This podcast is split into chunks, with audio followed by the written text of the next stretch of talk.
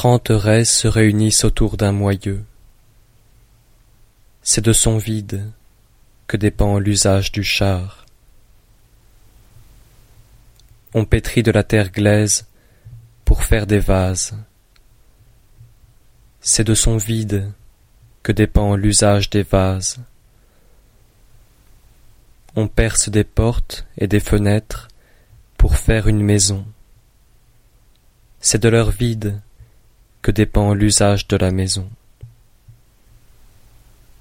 C'est pourquoi l'utilité vient de l'être, l'usage naît du non-être.